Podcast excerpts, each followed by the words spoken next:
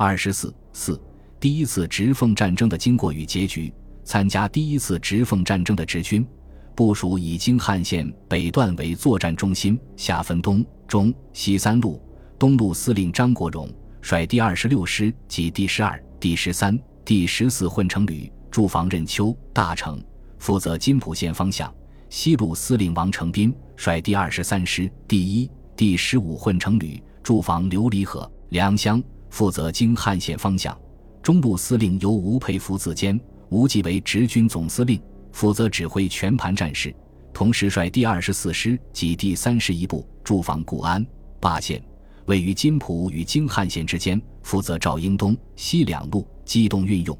令鲁都田中玉如奉军开徐州，万勿令其通过，以切断奉军与浙江皖西军队的联络通道。曹锟坐镇保定，镇守后方，往来支援。直军总兵力约十万人。数量少于奉军，为保证作战重点，遂主动放弃津浦线，收缩兵力于京汉线，以保定为中心，呈三角阵型，态势稳固，进退有据，确保防御，再图进攻，体现出吴佩孚的军事素养与指挥谋略。时人论之为吴氏之作战计划，在缩短战线，以谋交通便利，兵力集中；或以为吴氏让金浦路于奉军，未免失策。而不知吴氏故以与为取，将以诱其深入也。此次直军防务布置迅速周密，是其能最终获胜的重要原因。四月二十二日，吴佩孚向各部发出号令，通令各路军队肃进。奉军已于二十六号攻击。二十五日，吴佩孚自洛阳启程赴保定督战。二十七日，吴佩孚通告各部，定二十九日开始运动。已到者准备，未到者速进。二十八日，吴佩孚向直系各都发出密电，称奉军坚不撤退，依然节节进逼，不得不实行抵御。吴佩孚还向部下军官鼓动说：“此次兴师，纯为抵抗武力之压迫，唯利是事。事成则民国之福，不成则以死继之。若失败之余。”托足于一国国旗之下偷生，非吾佩孚也。奉军总司令张作霖、副总司令孙烈臣、参谋长杨宇霆，总兵力约十二万人，其部署东线以京奉、金浦线为中心。总司令张作相下辖第一梯队张作相部第二十七师驻防廊坊，第二梯队张学良部第三、四混成旅驻防静海，第三梯队李景林部第七、八旅驻防马场。张作霖坐镇金东军粮城，指挥一切。西线以京汉线为中心。总司令张景惠，司令部设长新店，下辖第一梯队张景惠部第一师，第二梯队邹分部第十六师及第六混成旅，第三梯队郑殿生部第二、九混成旅，驻于北京南郊长辛店、南苑等地。奉军人数及装备数量与质量均超过直军，但其部署注重进攻。摊子铺得过大，两线作战，兵力分散，中央空虚，已为对手所成，且深入直军地盘，后方补给线较长，为直军突破留下了一手攻击的软肋，也为作战失利伏下了隐患。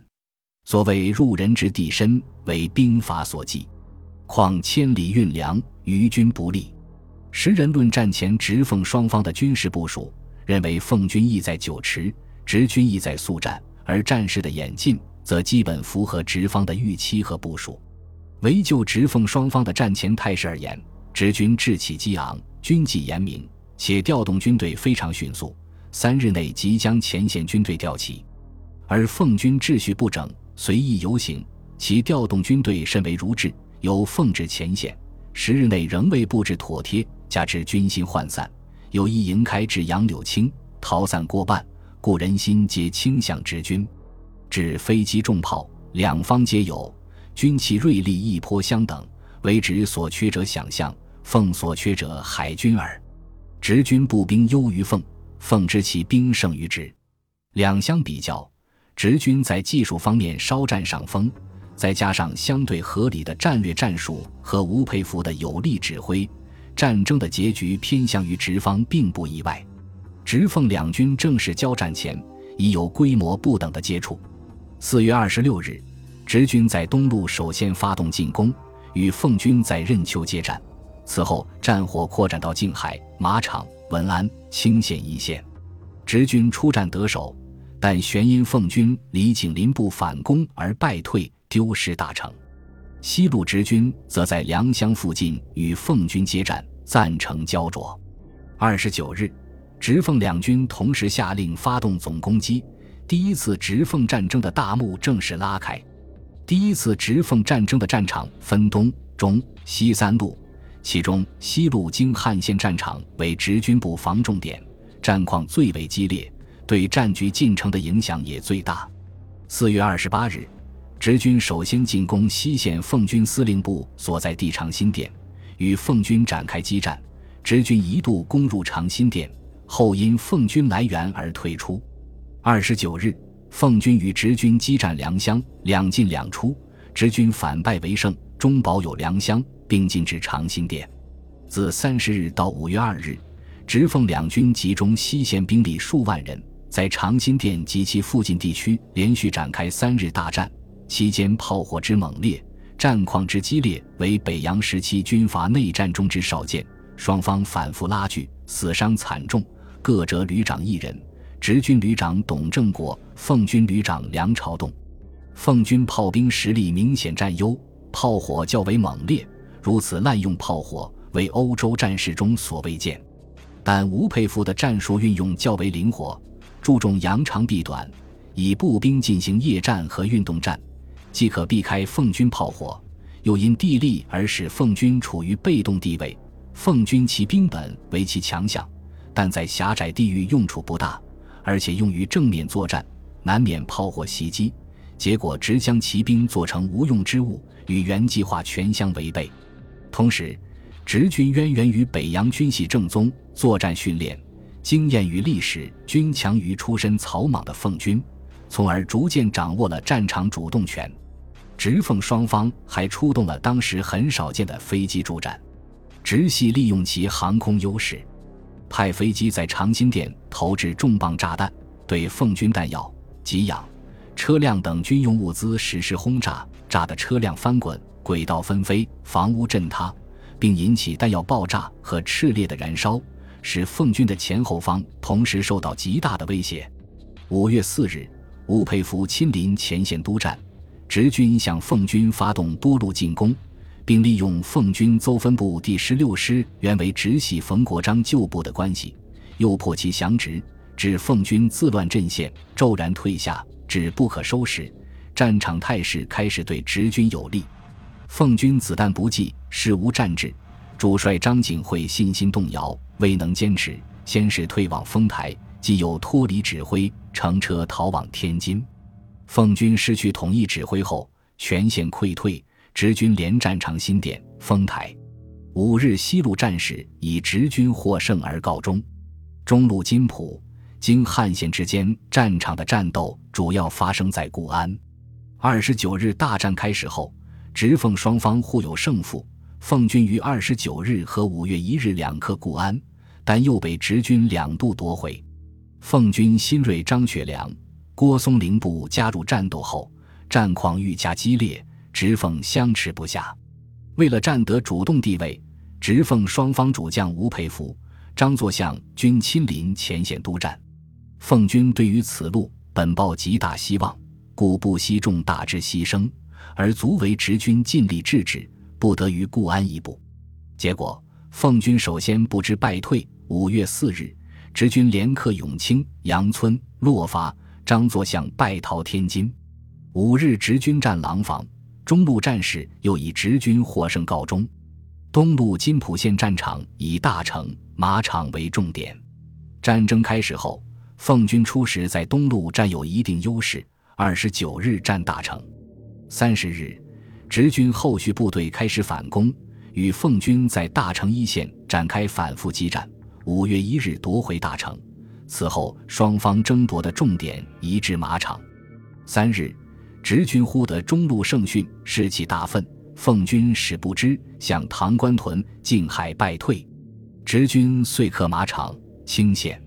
四日，直军在西。中两路连续获胜的消息传至，奉军士气大受影响。主帅张作霖一日夜连文中西两路败讯，知大势已去，遂带六车头运残部万余人离军粮城奔滦州。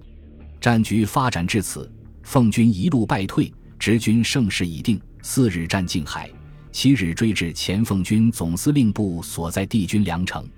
随后，吴佩孚将司令部移至军粮城，下令直军对奉军溃兵赶速设法收束。解除武装及枪支，发给川资执照，遣送回籍。如有抗拒、不受收束者，应按照土匪一律痛剿，准备一举消灭奉系入关的军事力量，并摆出进窥东北的态势。吴佩孚甚而致电张作霖，奚落他说：“胜败兵家之常，无足介意。退兵需按秩序的退却，如公无力制止，佩服祝送出关。”直系在军事上获得胜利的同时，迫不及待地开始了对奉系的政治清算以及对己方的政治犒赏。